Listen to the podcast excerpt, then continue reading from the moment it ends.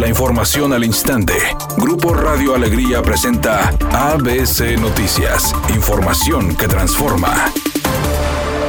Asegurando que no habrá aumento de impuestos a ciudadanos, el gobernador Samuel García dio a conocer el desglose del presupuesto para Nuevo León 2022, en donde destacó un ahorro por 4.208 millones de pesos en recortes de lujos y corrupción. Además, detalló el impulso a al menos 11 proyectos insignia en materia de movilidad, seguridad pública y turismo ante el informe de UNICEF de que durante el confinamiento el 50% de los niños en México fueron agredidos sexualmente. El Senado urgió a padres de familia romper el silencio y denunciar los abusos para que sean sancionados con todo rigor. La presidenta de la Comisión de los Derechos de la Niñez, Josefina Vázquez Mota, lamentó que de cada 100 casos denunciados, solo 10 van a juicio y uno alcanza condena. Es urgente actuar. Las niñas y los niños y los adolescentes no deben ni pueden seguir esperando.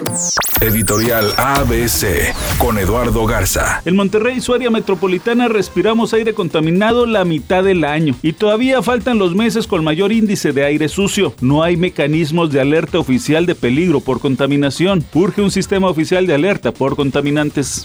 En busca de cerrar filas de cara a sus respectivas liguillas, los planteles de Tigres y Tigres Femenil se reunieron la noche de este miércoles en el estadio universitario para tener una convivencia. El gran ausente fue Miguel Herrera, quien se marchó minutos después de concluir el entrenamiento vespertino del equipo. El primer elemento en marcharse del lugar fue Luis Chaca Rodríguez, quien se negó a emitir alguna declaración luego de las amenazas que recibió en redes sociales. Katy Martínez y Natalia Villarreal, quienes han estado ausentes por lesión, también se dieron cita en el evento. El que arribó de último momento al lugar fue el paraguayo Carlos González, luego de llegar de participar en la eliminatoria de Conmebol.